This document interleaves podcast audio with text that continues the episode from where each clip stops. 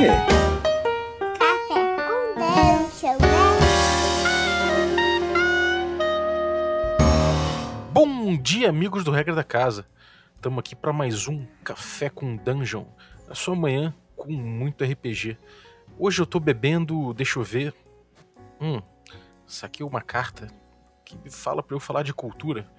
Então, eu tô bebendo um cafezinho aqui que foi encontrado nas ruínas de um templo asteca e ele estava conservado e eu tive a, a felicidade de poder provar ele depois de tantos anos. E ele está com gosto de terra. É isso, a gente vai falar de um, um baralho que te ajuda a criar descrições, te ajuda, enfim, com inspiração para o jogo. A gente vai poder falar melhor sobre isso com o Daniel Capo, então, a gente vai trocar uma ideia sobre esse baralho. Mas antes, eu vou lembrar que você pode se tornar um assinante do Café com Dungeon a partir de 5 reais. A partir de 5 reais não é nada. Você pode se tornar um assinante aqui, fazer parte do nosso grupo de Telegram, vários debates maneiros, muito conteúdo extra ali que eu mando pra galera pra gente debater em cima. Tem também outros benefícios ali, como sorteios e tudo mais. Então, além de ajudar o Café com Dungeon, você se expõe aos conteúdos extras e aos sorteios. Então, picpay.me barra café com dungeon, mas vamos logo lá, Daniel Capua, bem-vindo. Olá, bom dia. Tô aqui bebendo meu cafezinho com reflexos avermelhados numa xícara de vidro alaranjado que quando eu ponho na mesa faz um círculo de luz. Porque eu tirei a carta Descreva Cores. Então, eu sou é, um, um bocado de coisas, né? No geral, eu sou personal trainer, é minha área de formação, mas agora nessa pandemia eu tô muito mais agindo com ilustração, com escrita, com outras coisas que eu já vinha fazendo, né? Mas agora tomaram uma parte principal aí. E uma delas, aparentemente, é criar baralhos. É, eu ia perguntar, cara, você, você é um cara que botou já o, o seu PDF aí no. No drive-thru. É, no drive-thru e também no, no Nacional Dungeon, isso, né? Primeira coisa, o que, que te levou a criar esse baralho? Você já usava isso em mesa? Como é, que, é- como é que tava o teu jogo que você chegou e falou, cara, vou criar um baralho que vai, me- vai me facilitar a vida? A primeira vez que eu, que eu pensei nesse baralho é, foi, foi bem infrutífera, na verdade. Né? Porque o que acontece? Eu mestrava, eu ainda mestro, né? Mestro muito mais do que jogo, infelizmente. Eu gostaria de equilibrar melhor as coisas, mas mestro muito. E muitas vezes é, acontecia uma coisa que eu até deixei um pouco no, no baralho, que você tem umas cartas de exemplo falando como usar, que é assim, você chega numa sala e aí é, tem um mímico ali. E eu preciso descrever que tem um baú, que ele é bonito, que eu quero que o jogador se aproxime porque vai ter um encontro ali, uma batalha, né? Só que eu nunca falo que tem um baú na sala. Eu falo que tem uma mesa, que tem uma cama, às vezes chega na taverna e tal, né? Mas nunca tem um baú. Aí quando eu falo que tem um baú, meu jogador já sabe que eu estou inventando alguma coisa ali e isso vai direcioná-lo. E só que isso não parece uma coisa muito orgânica, muito legal. Né? Eu gostaria de esconder um pouco mais isso.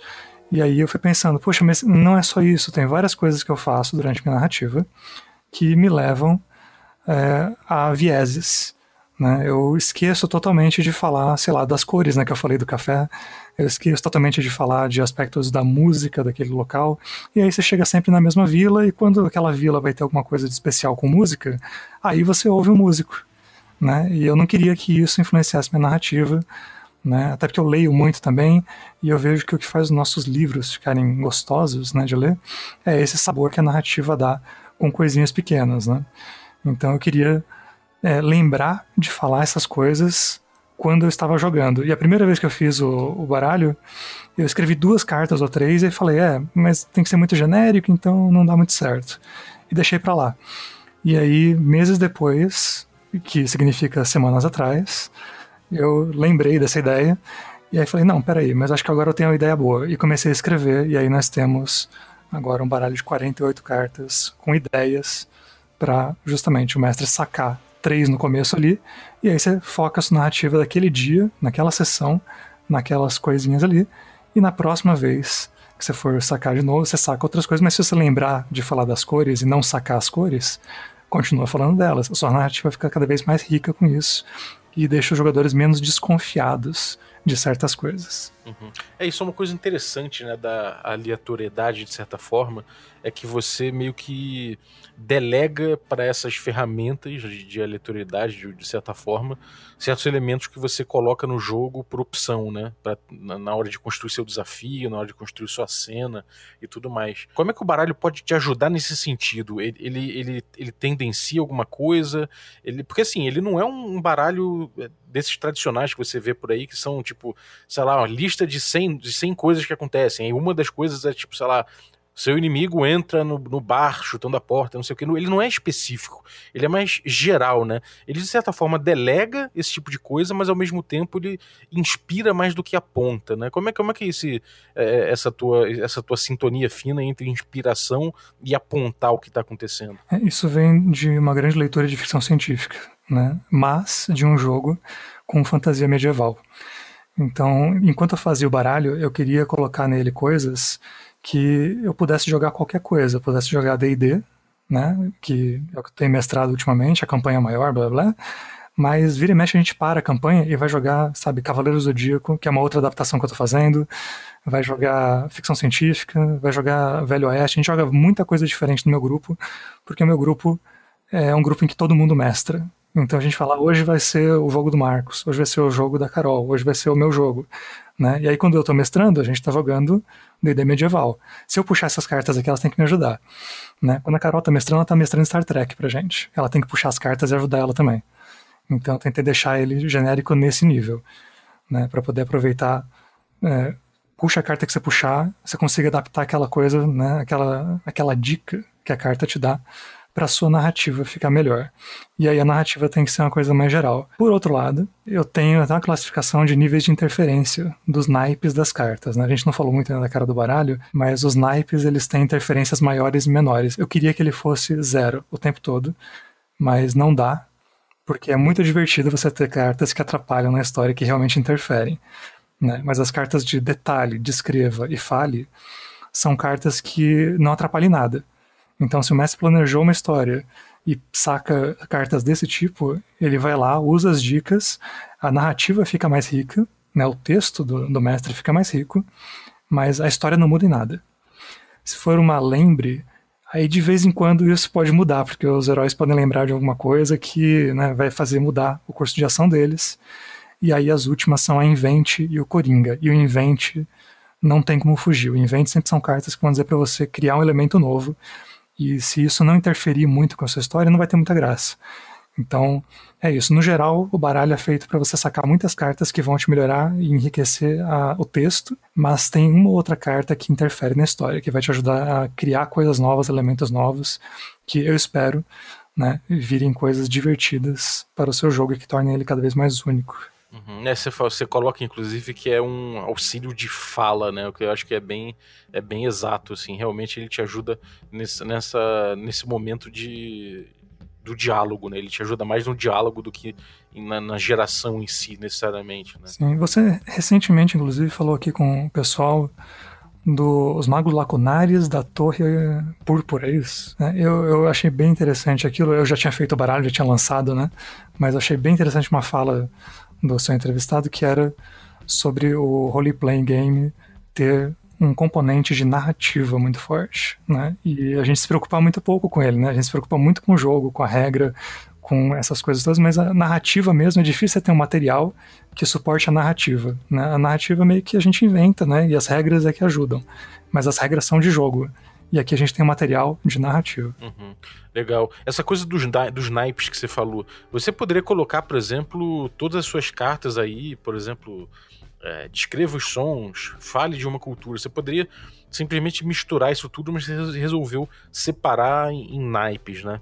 Isso tem, é, quando você pega a carta, é, é, muito visível isso, porque tem o naipezinho onde ficaria o naipe de uma carta de, de baralho, né? Você tem cada naipe especificado, que é o detalhar, falar, invente, lembre. O, o, o, descreva e o Coringa. São seis naipes, né? Contando com o Coringa são seis. Uhum, é, exatamente, seis naipes. E aí, isso aí, tipo, você. Isso na dinâmica do jogo influi, né? Como é que é essa dinâmica? Como é que começa? Como é que você começa o uso? Como, onde, como é que você instrui o mestre a usar esse baralho? É, os naipes servem basicamente pra gente ter diversidade a cada sessão. Né? A ideia do baralho inteiro já é você ter diversidade na fala, né? Você poder trazer coisas diferentes toda vez. Mas quando você saca o começo, né? Todo começo de sessão você vai começar a narrar, liga o ouvinte, junta a galera na mesa, como você for fazer, saca três cartas. A ideia é você pegar dessas três cartas, ou três naipes diferentes, ou dois naipes iguais e um diferente. Porque assim você evita de ter, por exemplo, todas as cartas de lembre. E aí você tem que lembrar várias coisas, né? Você tem que lembrar de personagens, de provérbios, de blá blá. E você esquece de focar em outras coisas, né? Como a ideia é justamente ser bastante aleatório nisso, né? Você lembrar de coisas diferentes, lembrar, no caso, o mestre, né? Não da carta lembre, mas você lembrar de trazer detalhes diversos.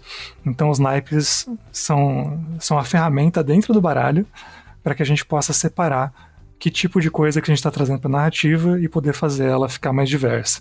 Até porque de vez em quando vai ser mais difícil de colocar uma coisa ou outra, né? Os lembres são bem difíceis, né? Porque você tem que já ter uma aventura pregressa, ou senão você vai acabar inventando uma coisa na hora, né? Você pode até ajuda, pedir ajuda dos jogadores, né? Faz sentido isso também. Mas você tirar tudo lembre, ou tudo fale, né? Ou tudo descreva, né, vai soar meio estranho aquela sessão, caso você realmente consiga seguir. Né? E aí usar os naipes para diferenciar vai ajudar com isso. Uh, e o Coringa é um naipe bem especial, porque eu queria que ele tivesse poucas cartas, né? Todos têm quatro ou cinco tipos, o Coringa só tem um.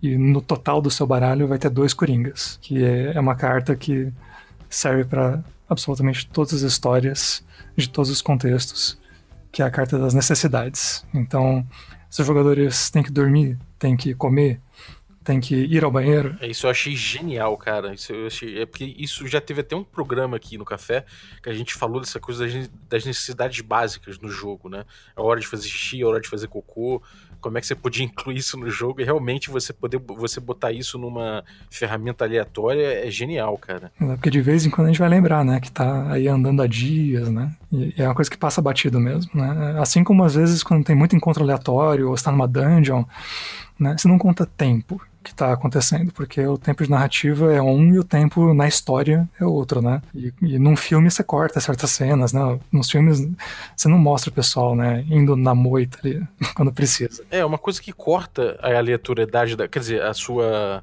como é que eu vou dizer, a sua um certo autoritarismo que pode, que pode haver em você falar que o, o encontro aconteceu justamente quando fulano estava no banheiro, né? Estava fazendo cocô, sei lá. E aí você fala, porra, o cara tá ali fazendo uma necessidade, ou tá dormindo até. O fulano tá dormindo e acontece o um encontro, acontece alguma coisa. Isso aí tira um pouco da arbitrariedade de você falar que, que essa dificuldade que você criou, na verdade, ela, ela apareceu do, desse, dessa, desse saque, né? Então. É, o jogador fica um pouco mais tranquilo de que você não tá sacaneando ele. Isso aí foi uma coisa sorteada, né? Exato. E ela fica naquele negócio das cartas que vão ter mais interferência. Porque a ideia não é simplesmente lembrar que os personagens têm que comer ou né, podem estar com fome ou coisa assim, mas interferir um pouco na história e falar, olha, é, é nessa hora que vai acontecer alguma coisa. Eles estão comendo direito? Né, eles não estão comendo direito. Vamos pegar a fome né, como necessidade básica. Pode ser que na hora que vocês pararam para almoçar, né, para fazer uma fogueira ali, é, apareceu um monstro que é chamado pela luz. E aí você gera uma situação. Nesse caso, o baralho está interferindo na história, porque isso não ia acontecer no seu planejamento, isso não é só sua narrativa, né? Mas como você sacou essa carta, aí vem essa ideia. Ah, pode acontecer uma coisinha menor ali, né? Ou eles estão comendo direito, deu tudo certo, a gente pode inventar algo em cima disso também, né? Porque aqui é só para você olhar e lembrar, opa, o que está acontecendo? Mas digamos que sim, que todo mundo já estava atento a isso, que tem o Ranger no grupo, que toda hora ele fala que vai foragear, que toda hora né, ele, eles estão parando e fazendo, né, esquentando comida e assim vai. Né? Você pode usar isso como narrativa também, falar, fazer aquele momento virar um momento de descrição né, de comida, de lembrar um personagem antigo, né? Pegar essa carta coringa, ela cai em várias outras cartas. Então depende do que você sacou, você combina com ela, né, mais alguma outra narrativa. É, eu vendo a descrição aqui de cada carta, por exemplo, é, descreva os sons. Aí ele fala: em todo lugar há som, menos no vácuo. O som pode ser familiar, acalmar ou alertar, e a falta dele pode ser assustadora e dificultar a vida por estarmos habituados a nos guiar automaticamente, a sons altos, baixos, agradáveis e desagradáveis, fáceis de saber a origem e os que podem ser muitas coisas que se não, se não investigarmos. Isso, de certa forma, essa, a descrição de cada carta dessa, ela ajuda você a dar um pouco de significado para isso, né? Porque se, se fosse só uma coisa de descreva os sons, isso pode ser que, enfim, se, se, o, se o mestre não se atentar para a ligação que isso vai ter com a narrativa, pode ser que vire só uma descrição vazia, né? Só, só mais um detalhe, só mais um. Famoso fluff. É, só um fluff sem, sem propósito, né? E, e, na verdade, ele, ele, ele, o objetivo dele é que você traga traga significado para a história, né? E houve essa preocupação de fato no, no, na descrição do, de cada carta, porque de fato parece que, você pensou nisso. Sim, em, em parte sim. É, mas em parte também eu quero valorizar o fluff. Né? Falar, olha, se você descrever, por exemplo, a xícara de café que eu descrevi no começo, se eu descrever ela e toda hora eu estou fazendo esse tipo de descrição, quando isso for muito importante para a história, vai estar tá meio camuflado, e aí eu tenho uma dica que né, os meus jogadores não vão sacar logo de cara. Não. Isso me deixa fazer mistérios melhores, isso me ajuda com a narrativa de outras formas. Mas se for só pelo fluff, tudo bem também. Porque é isso que é gostoso, você ter uma narrativa um pouco mais complexa, um pouco melhor, mais desenvolvida, principalmente para mestres iniciantes, que falam muito pouco e que não deixam a cena muito clara, né? Se ele tiver esse incentivo, ele vai colocar mais fluff, mais coisa que não serve para nada, mas que ajuda o jogador a imaginar aquela cena e a todos estarem, porque gente, todo mundo vai imaginar, mas todo mundo vai imaginar a mesma coisa, todo mundo vai estar tá mais próximo de entender aquela situação e poder interagir com os outros com mais leveza, mais né, franqueza perto daquela situação. Se isso ajudar na sua narrativa, melhor ainda. Quando eu fiz o texto, eu só queria deixar algumas cartas mais claras e aí eu aproveitei para todas, porque às vezes você pega lá o descreva os sons que você pegou e fala: caramba, mas eu estou num lugar que não tem som, né? E eu vou jogar fora, fora essa carta e pegar outra? Não, você lê no texto que, olha, não ter som é uma situação assustadora. É uma situação que atrapalha a sua vida também, né? E você pode usar isso narrativamente para gerar medo, né? Você pode usar isso para várias coisas. Então eu quis deixar ali uma dica para o mestre. Falar, olha, se você pegar essa carta e não tiver nenhuma ideia na hora, você lê o texto e tem umas quatro ou cinco ideias que estão no texto de cada carta, para toda carta ser útil quando você sacar ela e não ter o problema de você sacar uma coisa e falar, putz, escreva cores. O meu time, né, os meus meus jogadores na aventura em que eu estou mestrando estão em Dorrerim. Dorrerim é subterrâneo. Dorrerim é o reino dos anões em tormenta. E eles não têm cores lá embaixo, porque eles enxergam no escuro. Né? Então, grande parte das estradas, né, nas cidades não, nas cidades tem né, metal, né, tem, eles geram luz para poder apreciar a beleza dos metais, trabalhar na forja e tal. Mas nos caminhos é uma imensa escuridão, os anões enxergam no escuro, por que, que eles iam se preocupar em botar iluminação no meio da estrada. Né? E aí o, o anão do grupo fica tranquilo. Mas os dois elfos estão doidos de viver aquele negócio tanto tempo, eles querem ir embora. É, eu gostei dessa coisa de, de desse, desse uso, né? De você botar um, um, um fluff não necessariamente com um significado ali, para poder inclusive gerar um, um certo contraste com os momentos em que vai haver um significado naquilo ali, né? De que barulho não necessariamente significa é, é, indício de problema ou de alguma coisa importante que vai acontecer, né? É, funciona mais ou menos como aquele momento em que o cara pega as miniaturas dele, coloca na mesa e fala, bom, vai haver um combate. Não é, é, é na verdade é um, é um contraste para que não haja isso, né? Para que você não tá num, num, num telegrafe, né? Necessariamente que vai acontecer alguma coisa porque você sacou uma carta. Aquilo pode ser só um detalhe para dar para dar cor, né? É, mais que isso, para não que para que não haja isso quando você não quiser porque às vezes é bom. Às vezes você quer guiar a atenção do, dos seus jogadores e aí você bota uma coisa aberrante ali, porque eles falam, oh, peraí, esse negócio aqui é, é pra gente ver, né? E isso te leva pra história, e não tem nada errado com isso. Quando você saca as miniaturas, todo mundo saca que vai ter uma, uma batalha, e, e aí eles já falam, não, então não vamos ficar enrolando com o NPC, não, vamos pra história direto, vamos dar porrada, porque a gente sabe que não vai dar certo, né? O mestre ó, preparou uma cena de batalha, e faz parte do nosso acordo aqui, né, que todo mundo veio para se divertir, né, e o que o mestre propõe também faz parte, né, mas às vezes atrapalha. Então, quando você não quiser dar na cara que, que vai acontecer, é uma ferramenta legal. Sim. É bem isso, né? Você não, você, você não, não tá sempre numa função de telegrafar, né? Você às vezes está numa função de, de poder brincar mesmo em cima, do, em cima da descrição. Achei, achei isso interessante, cara. E como é que funciona essa coisa de você pegar esses aditivos, né?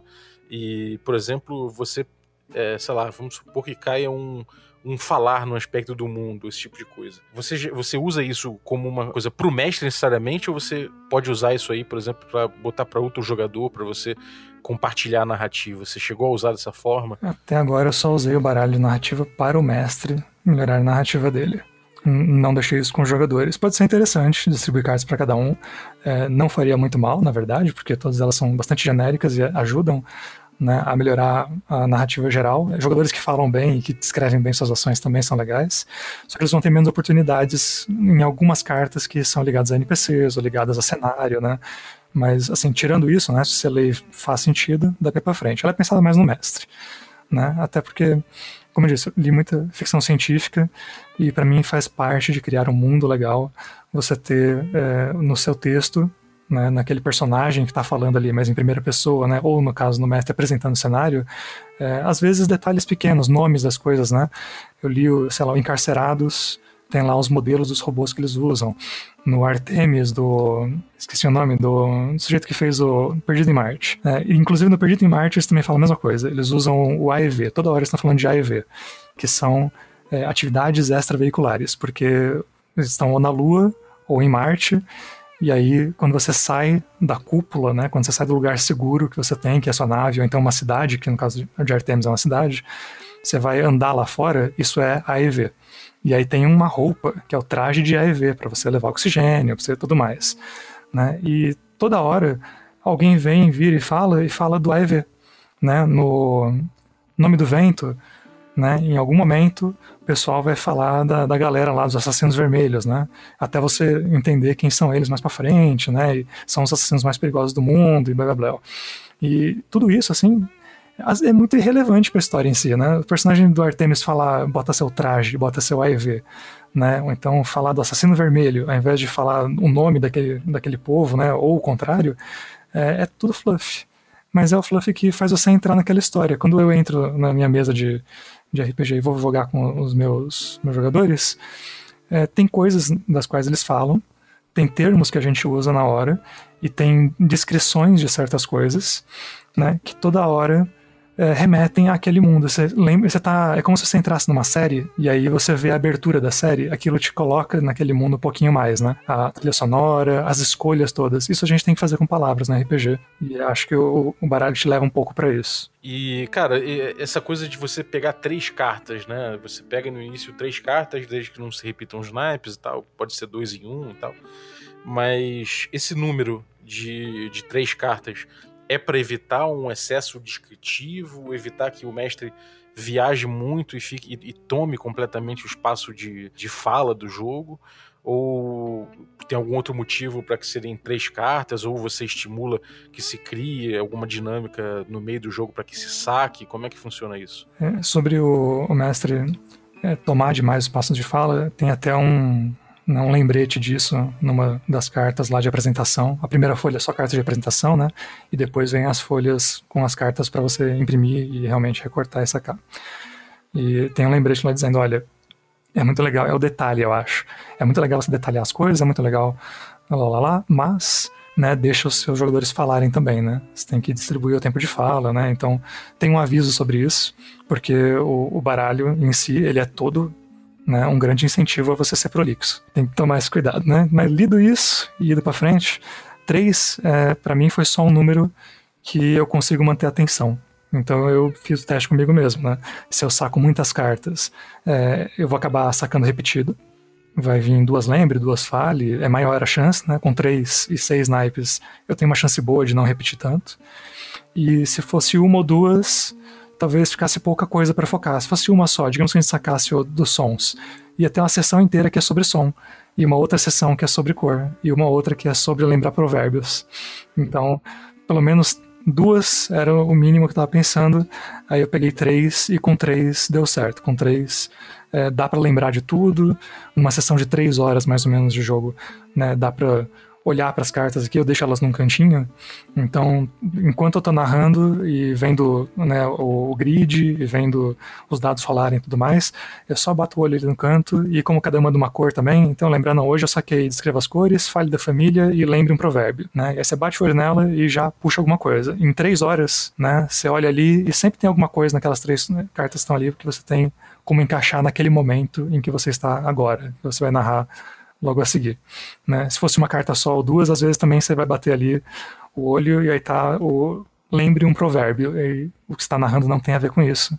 E aí você não vai jogar, né? Você deixa para depois. Você acaba usando pouco as cartas. Com três, usa-se bastante e tem pouca chance do naipe vir repetido. É, eu achei, eu achei interessante. O, o número de três me pareceu, olhando assim, claro, não usei ainda, mas me pareceu bem exato, assim, bem. Eu achei bem, bem sacado.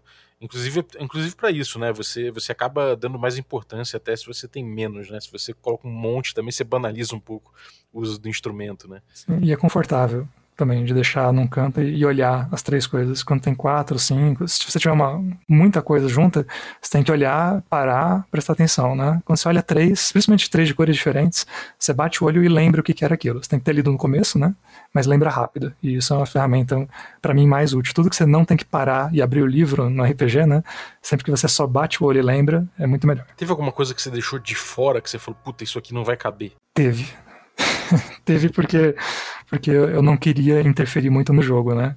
Então tem poucas cartas de invent e eu tinha feito bem mais. Eu tinha elaborado, porque né, primeiro eu fui escrevendo tudo que dava, depois eu cortei e falei, não, essas duas são iguais, vai virar uma coisa só, isso daqui dá para fazer assim assado. Então, é, inclusive tem uma que é bem específica, que é o Falha sobre Magia. E aí na descrição dela, ela explica o que, que é a magia em si, né? Em termos mais gerais, para que, que serve a magia no mundo e aí você fala, então se não tem magia, fale sobre a tecnologia, fale sobre o que tem no seu cenário de RPG que ocupa esse lugar aqui de força motriz fantástica, que é uma coisa que não existe no nosso mundo, existe lá, né? Pode ser tecnologia super avançada, pode ser o que for, e que é algo que as pessoas estão X acostumadas, inclusive se ela tiver, foi uma coisa muito rara, isso pode gerar ganchos legais também, se isso for uma coisa muito comum, então você também tem que lembrar de botar isso na sua narrativa para que pareça comum, que aquela tecnologia é incrível para a gente, né, ou aquela magia inacessível para a gente, naquele mundo, toda hora esteja aparecendo, toda hora esteja lembrando os nossos jogadores que eles estão no mundo daquela coisa ali. Né? Mas eh, eu quase tirei essa carta. Porque eu falei, putz, não tem magia, né? Mas aí eu fui escrevendo o texto e vendo que o, o que eu queria com ela não era falar da magia, não era, não era chegar no nome do vento né, e lembrar que tem a magia dos nomes, que é uma magia diferentona, e isso é legal de narrar e tal. Também era isso, mas eh, se encaixa num genérico, né? Fale da magia, fale da magia daquele mundo, né? E a magia daquele mundo não é magia literalmente. Né? É o que tem de diferentão lá que faz a gente gostar dele. Maneiro, cara. É, um tempo atrás, na época do. No meio, no meio da campanha de Mago que a gente jogou no Perdido no Play, que é um canal de streaming, eu tava falando com o mestre, o mestre tinha uma ideia de um, de um baralho, de uma coisa meio tarô, mas era, não era, era com, umas, com umas figuras, assim, era tipo com umas profissões, umas, uns ofícios, umas coisas assim para você jogar como um tarô pro, pro seu jogo. Você tem costume de usar essas ferramentas? Você já costumava usar essas ferramentas? Ou outras além desse tipo de coisa? Ou isso aí foi uma coisa que surgiu agora que você começou a, a utilizar mais agora com essa ideia? Olha, essa foi a primeira vez que eu coloquei algum tipo de auxílio dessa maneira. Tanto que eu já tinha pensado em usar aqueles famosos baralhos de crítico, né? Para crítico positivo e negativo.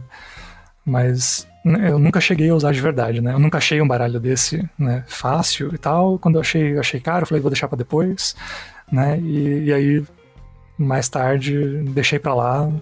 Acabei não usando esse tipo de, de ferramenta nunca.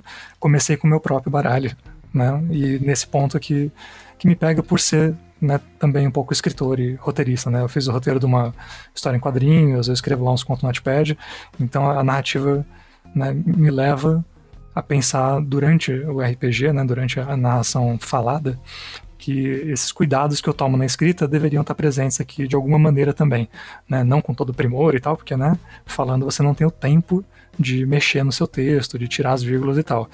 Mas mesmo escrevendo, às vezes você escreve, escreve, escreve, e chega no fim do dia, você olha para aquele seu conto e ele tá lá dizendo uma mesma palavra repetidas vezes. Não sei se já teve essa experiência, mas você faz o texto e aí fala, então, repetidamente aconteceu alguma coisa, e repetidamente isso, e repetidamente aquilo, e, repetidamente, e aí você três vezes, quatro vezes, porque sua cabeça tá daquele jeito, e aí quando você para um tempo e olha, né, aquilo né, aquela repetição fica muito óbvia. E quando você está falando, é difícil de fazer isso. Mas, né, se eu tiver uma ferramenta e aí entram essas cartas para, é, no meio da minha narrativa, eu já tentar é, ser um pouco mais variado, aí eu evito de escrever a, as repetições do repetidamente, né, e isso deixa o jogo né, mais afável para os ouvidos do jogador durante a sessão, né? Eles não têm que chegar, sabe, no, na próxima sessão e falar, não, né, na outra está meio perturbado, né? Hoje você foi melhor. Maneiro, cara. E, bom, é, você botou essa carta aqui no, no, no drive-thru, né? O cara pega, baixa, imprime, corta e faz esse baralho. Você pode pegar a versão em português, a versão em inglês, que foi traduzido pela Renata, Renata Bruscato, lá do Caquitas Podcast, que você entrevistou aqui um tempo atrás, né? E, e, talvez a gente converse lá com elas sobre o baralho em breve também, então fiquem de olho no Caquitas, né? E você pode baixar, imprimir ou se você joga no Roll20, quando você compra lá no drive-thru, ele vem um arquivo zip com todas as cartas para você fazer um baralho virtual também. E aí você saca ele direto lá. Então já tem o material pronto para você levar para o virtual caso use essa ferramenta. Excelente, cara. E algum plano de, de imprimir isso, vender físico alguma vez? Porque tem essa coisa do, do fetiche do físico também no RPG, né? Claro que durante a quarentena a gente está aí com essa, com essa coisa do Roll20 em alta aí. Mas tem algum plano de, de fazer isso físico, de, de conversa, já está em, já tá em conversa com alguma editora, alguma coisa assim? Não, adoraria fazer mas por enquanto não. Até porque é um material bem pequeno, bem curto, né? É, seria interessante, seria, né? Mas eu acho que é, vai toda uma grana de fazer o físico, de distribuição, né? Assim, eu adoraria ver as cartas numa qualidade, né? Num papel de carta daqueles bonitinhos. Ia ser uma maravilha, né? Então, com certeza ia querer, até porque 48 cartas é um, é um deck respeitável, né? E ia ficar bonito, mas é, eu duvido muito que isso venha acontecer tão em breve, né? Por conta de crise editorial, por conta de né, coronavírus e tudo mais. Se acontecer mais pra frente, Maravilha, estou aberto a, a, propostas, adoraria fazer o baralho virar uma coisa física, né, e ter pelo menos umas edições de luxo, assim, para quem curtiu mais poder lá pegar um catarse, né, e tal coisa, mas por enquanto eu não tenho planejado nada disso. eu sei que tem gente aí que tem os meios de produção para fazer, que ouve o podcast, então fiquem atentos aí, troquem uma ideia com o Daniel, que eu acho que, porra, pode ser um, um projeto maneiro aí, galera. Então, quem estiver ouvindo aí e tiver capacidade, eu acho que é uma boa, é um, é um, é investimento bom. é maneiro, cara. Por favor, é só chegar lá no Twitter que a gente conversa. É, boa. E, bom, alguma coisa que você queria, que quer falar sobre esse, esse deck, sobre a tua ideia, alguma coisa aí que você queira, queira ainda é, grifar sobre o projeto? Fala aí. Queria só é, agradecer né, pelo espaço que você é, me deu aqui no Café com Dungeon. acompanho o podcast já faz muito tempo e acho um dos melhores sobre o RPG, né? Tem vários que são narrativas, que são o jogo em si, né? Meio que novelizado, né? Mas os que tratam sobre RPG que faz a gente pensar a prática né? Não é uma coisa comum, infelizmente. Né? Se você está aí ouvindo Café com Dungeon, parabéns, você faz parte dos poucos mestres né? de um grupo seleto aí que pensa sobre o que você está fazendo na mesa e que tenta deixar isso melhor. Parabéns. Né? Parabéns também para o Balbi que está levando esse conteúdo e fazendo a gente refletir sobre nossas práticas e trazendo conteúdos legais. Né?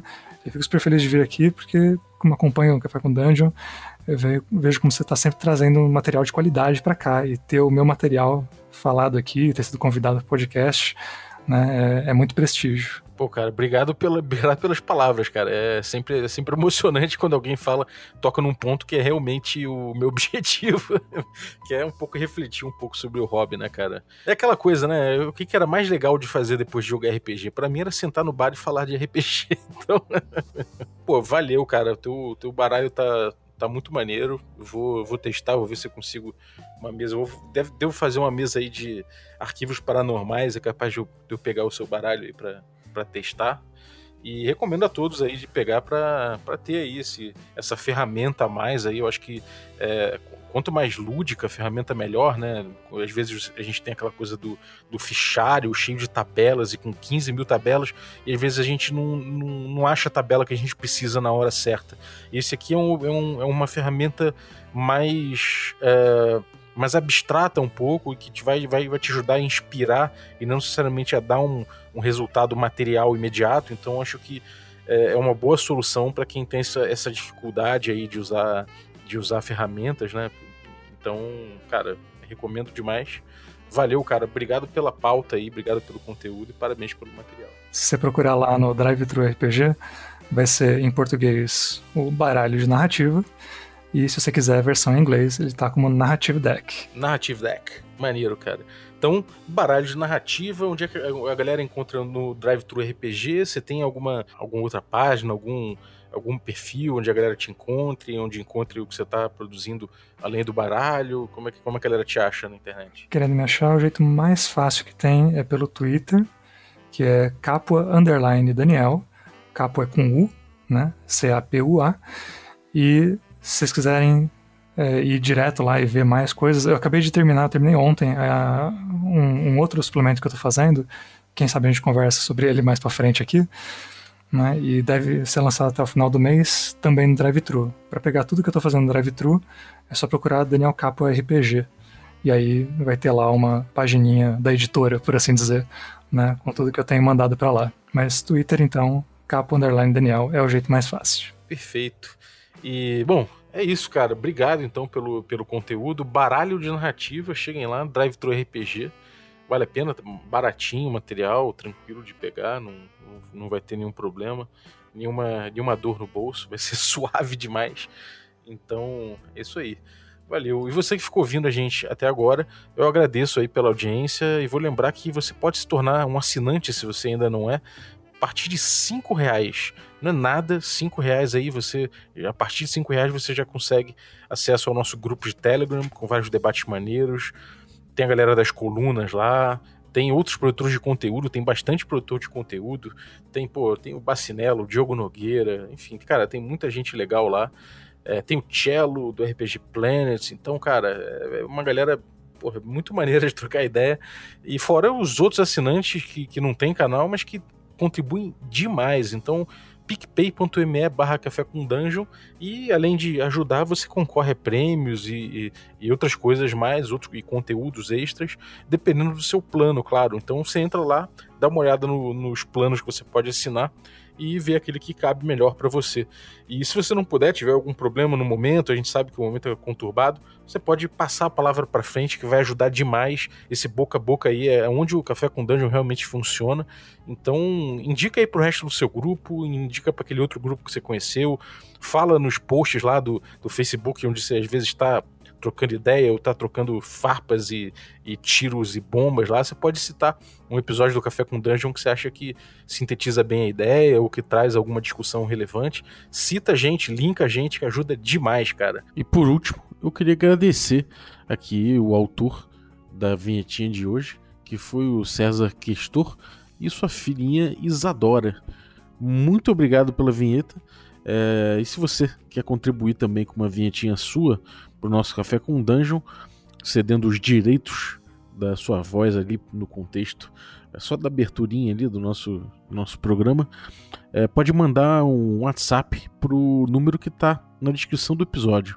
E aí você manda e a gente usa, cita você no finalzinho, agradecendo. Então é isso, valeu, até a próxima.